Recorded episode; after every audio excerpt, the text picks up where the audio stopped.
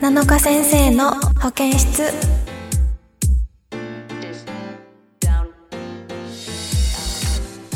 皆さんこんにちは7日です。この番組は保健室をテーマに皆様のお悩みやお話を聞きながら癒したり励ましたりしていく番組です。はいということで始まりました。さっきリハーサルで始まりました。をめっちゃ噛んだからすごい緊張しながら今言いましたけれども。はいということで始まっていきます。えー、まあ最近は最近というか最近はですねあのついにあのオークションが終わりました。はい。なんか今日コメントでもね、メッセージとかでもたくさんいただいてたんですけど、オークション真っ只中ですねとか、オークションどうなってるかなみたいな、はい、メッセージをいただいておりまして、オークションね、今終わったから言えるんですけど、始まる前めっちゃ不安だったんですよ。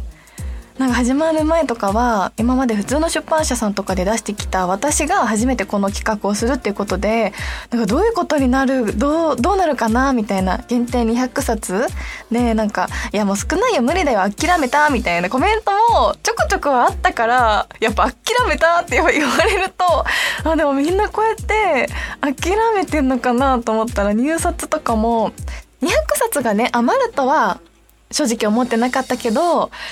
どうなるんだろうなってすごい思ってて、でもね、結果的にあの701のね、入札があって、本当に皆さんが盛り上げてくれたおかげで大成功に終わりまして、で、突然ね、私、オークションの日にね、髪の毛をピンクにしていって。あの、インスタライブで、あの、オークション始まる時に案内しますっていうタイミングで突然ピンクの女が現れるっていうドッキリを、はい、しておりました。ピンクの髪もねあのそうねまだちょっとね最初の方慣れてなかったんですけど会った人はね結構好評で女の子たちとかもね可愛いって言ってくれるので少しずつ涼しくなってきて今回秋はねちょっとピンクの髪色でいこうかなと思っております。はい。こんな感じで皆様からのメッセージを募集しております。メールの宛先はサイトの右上にあるメッセージボタンを送ってくだ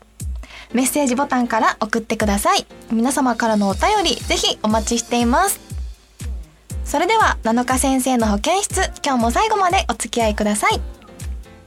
この番組はラジオクロニクルの提供でお送りいたします。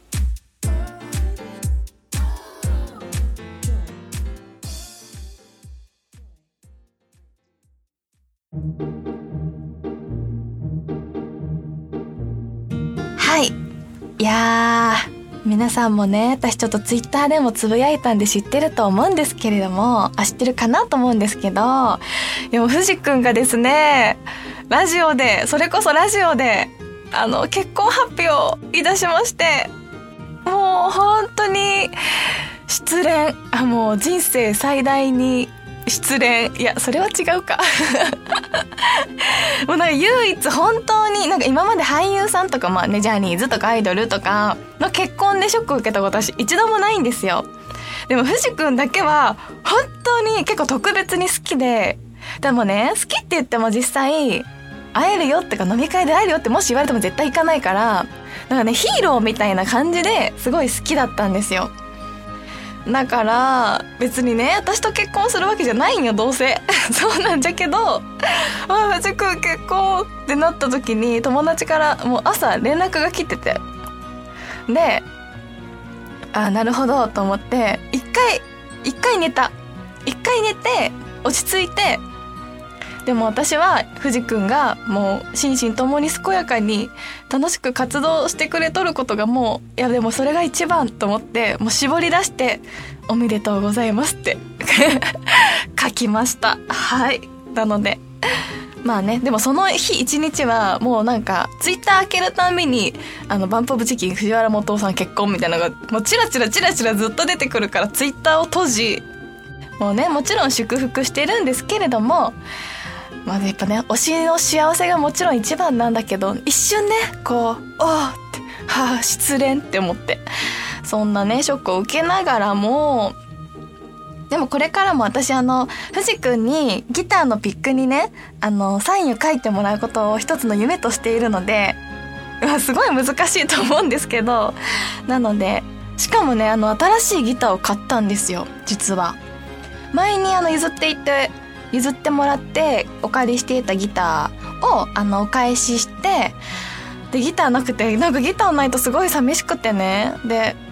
それこそオークションの最後の日に間に合うようになんかみんなにありがとうの気持ちも込めてあの最後にインスタライブでギター弾こうかなと思って急いで買いに行ってその日に間に合うように買いに行きまして私人生最大の買い物かもしれないと思ってでもねなんかあの前の家に妹と住んでたからダイニングテーブルを買ったんですよ。でダイニングテーブルとチェアのセットが多分15万ぐらいかかったからそれが 家具なんだけどね。家具が多分最今までの買い物の最高金額だった気がしてて。そうそれか私が妹に誕生日プレゼントで買った iPad だったんですけど今回ですねギター屋さん行って見た目が気に入るギターを買ってなのでね10万ぐらいしたんですよ。でもめっちゃ気に入ってます。あとなんかなんだろうな。ストレスの発散が今ギターになっててちょっとね久しぶりに弾いたらすごい下手くそになっとったんよな。じゃけあまた練習しようと思ってもう一回指が痛くなる思いをしながらギターを弾いております。なのでまたみんなにあのお披露目できるようにもう一回頑張っていつか藤君にはねギターのピックにあのサインもらいたいと思います。みんなもねまたそうでそしたら私がこれつぶやったらみんながあのあ僕たちもねなのかちゃんが結婚するってなったらそんな気持ちになるのかなって言ってました。でもその時はあの推しの幸せを願ってお祝いしてくれたらぐっとね一瞬複雑な気持ちになるんですけど私もその思い今回したのでわかるんですけどぐっとこらえてあのおめでとうと振り絞ってもらえたらなと思います。まあちょっといつになるかわかんないんですけどね。はい。ということで今回もメッセージをたくさんいただいているので読んでいこうと思います。前,、前半は私の藤君への気持ちを 話させていただきました。こんなに藤君への気持ち話されてみんなどんな気持ちになるんじゃろうな。まあでも好きなものはね、好きなものへの熱量ってやっぱすごいんでね、話せるんですよね。はいはい。えー、メッセージをいただいたので、読ませていただこうかなと思います。えー、ラジオネーム、ベニーさん。メッセージありがとうございます。えー、こんにちは、なのかさん。4月からファンになりました。この間、YouTube とインスタライブであなたを見て、私は素晴らしい癒しと喜びを感じています。あなたは素晴らしい声を持っています。コンサートでライブで歌うのを聞いてみたいです。頑張ってください。オークションプライスを勝ち取れるよう願っています。ということで、そう初めてね、メッセージをいただいて、なんか4月からか、でも最なんか最近ファンになりましたって言ってくれる方がね、まあいつになってもそれは多分いるのかもしれないんですけど、その報告がね、嬉しいですよね。はい。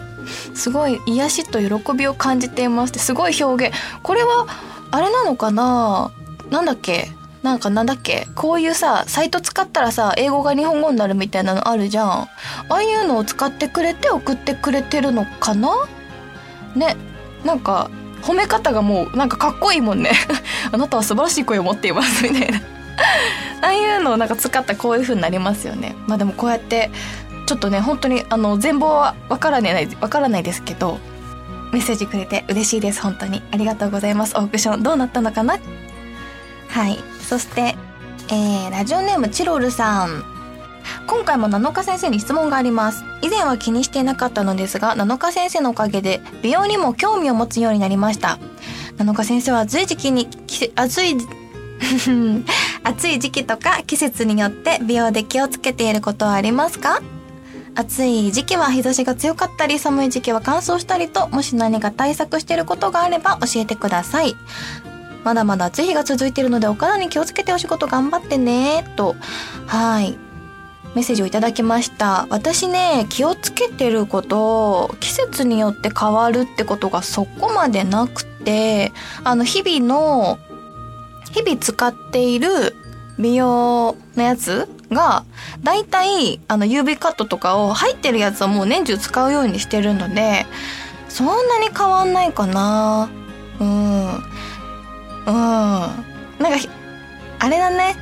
あ今暑いからこうこうこうでこういうのが効くよって言われたら取り入れたりとかしてます。でも毎日のルーティンみたいなものは基本変わらないものをずっと続けて使ってます。ただなんか洗顔とかはちょっとあの敏感になってるなっていう時に優しめの使ったりとかはするかな。いやなんかさせっかく聞いてくれてんのに何の役にも立たない情報しか言ってなくて 今自分でびっくりしてるんだけど。ね本当に。でもなんか最近ちょっと涼しくなってきてるなと私感じてきておりまして。まあ放送が9月9日になるでしょ。でももうねすでに夜とかね涼しいなって思うんですよ。まあなんか昼間はねまだまだ日がきつくて暑いんだけどそしたらさあんなにさ夏暑くて嫌でさもう早く涼しくなれよって思っとったのに夏って終わる終わりそうってなると突然寂しくなるの。ほんま何なんだろうな。しかも今年はなんかまあプライベートでね私が夏らしいことをしないのはまあ毎度のことなんですよ。ぶっちゃけ。あまりアクティブにね人と集まって出かけるとかをあんまする方じゃないので、まあ、プライベートで海行ったとかもマジいつの記憶ぐらい昔なのでそういうことはねないのはいつものことなんだけどやっぱり今年はコロナだったから毎年あったイベントだったりもなくってじゃあ夏が始まるってなったらねもう閉店閉園することになったけど豊島園で撮影会があったりとかそれとかやっぱイメージガールをね、川口オートのイメージガールをずっとしていたので、夏になったらこのお祭りがあってとか、この大きいレースがあってっていうなんかこう夏ならではのイベントごとっていうのは私は毎年感じていたんだけど、まあ花火大会もね、ないし、やっぱ今年はなんかやっぱ夏らしいこともなく夏が過ぎていったなーっていう感じがありますね。うん。寂しそう涼しくなってきて夏終わるわって感じでなんかちょっと寂しいけどそういう時は線香花火をしたくなりますね。でも花火とも手持ち花火もしばらくしてないですけどうん今急に線香花火をしたくなりました。はい。夏の終わりはねえー、森山直太朗さんを聞きながらしんみりと過ごしましょう。はい。そして最後にえー、前回私が紹介した漫画のね感想も結構皆さんから頂いていていたので少し紹介しようかなと思います、えー、ラジオネームまるちゃん。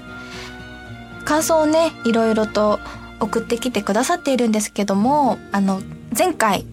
ミステリというなかれというん？ミステリという合ってるわ。前回ミステリーという泣かれという漫画を私はおすすめをしまして、それのね、感想を送ってきてくださっています。そしてまるちゃんが中でも私が特に心に残ったのは、かっこ、人は、弱くて当たり前だと誰もが思えたらいいという言葉です。漫画の中で書かれていますが、日本では病んだり、倒れたりする人間はダメな人間であり、努力や根性が足りないと考えられています。だから人に弱みを見せず弱音を吐かず素晴らしい人間を演じすぎて疲れ切ってしまう方も多いのではないでしょうか人間は弱いものだと思っていれば病んだり倒れたりしても一時的に風邪をひくようなものであって治せば良いと思うことができるし治ると信じていける。そしてみんながそういう認識を持てれば病んでいる人がいても助け合って生きていくことができるのではないかということが書かれています。そうそうなのよ。書かれているのよ。なんか伝えたいことがみんなにちゃんと伝わってるなっていう感じで漫画すごいちゃんと読んでくれたんだなと思ってはい嬉しく思います。でそれを読んで私もね気持ちがとても楽になりましたとおっしゃってくれていました。なのでまた最後に今回も一つ漫画紹介しようと思ってるのでそちらもこの後も楽しみにしておいてください。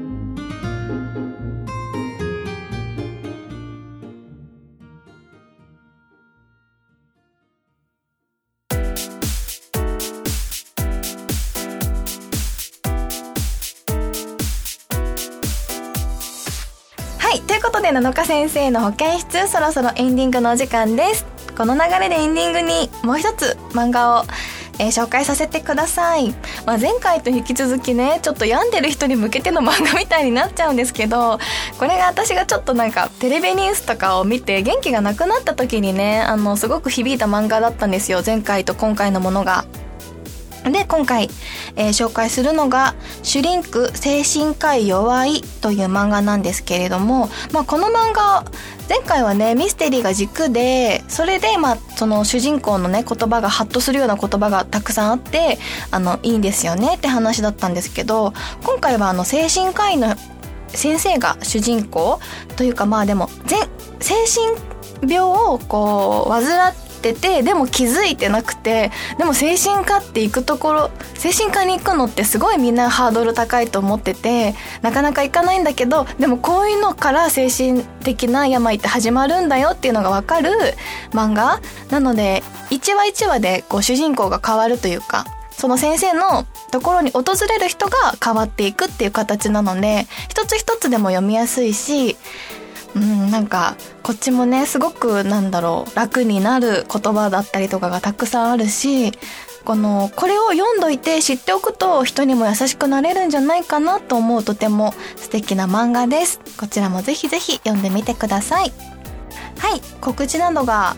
ありましたらねまた Twitter インスタなどしっかり上げていきます。今リンクツリーっていうところに私がやってる SNS をしっかりまとめてあるのでそちらまだフォローしてないものがあればぜひ皆さんフォローしてみてください。それでは7日先生への保健室今日はここまでです。ここまでのお相手は